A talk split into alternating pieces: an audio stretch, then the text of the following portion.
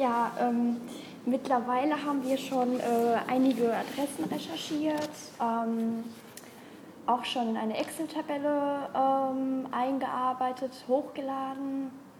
Ähm, wir haben Kategorien erstellt. Wir haben zum einen ähm, die Atomkraftwerke, wir haben zum anderen Museen, die sich mit dem Thema Atomkraft und Atomphysik, Atomenergie ähm, beschäftigen.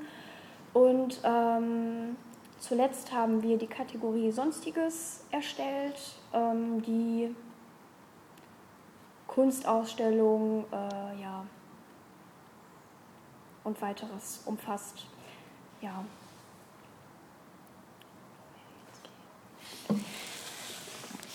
Das heißt aber natürlich nicht, dass wir schon mit unserem Vorgehen fertig sind.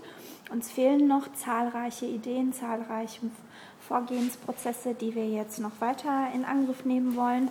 Wir wollen natürlich ähm, nicht nur die Atomkraftwerke und die Museen ähm, auf, der, auf Google Maps ähm, realisieren und ähm, ersichtlich machen, sondern natürlich auch zahlreiche, ähm, zahlreiche Lobbyisten und ähm, Atomkraftbefürworter ähm, und Gegner, die sich ähm, in verschiedenen Organisationen zusammensetzen und natürlich auch die großen Atomstromkonzerne in der ganzen Bundesrepublik Deutschland.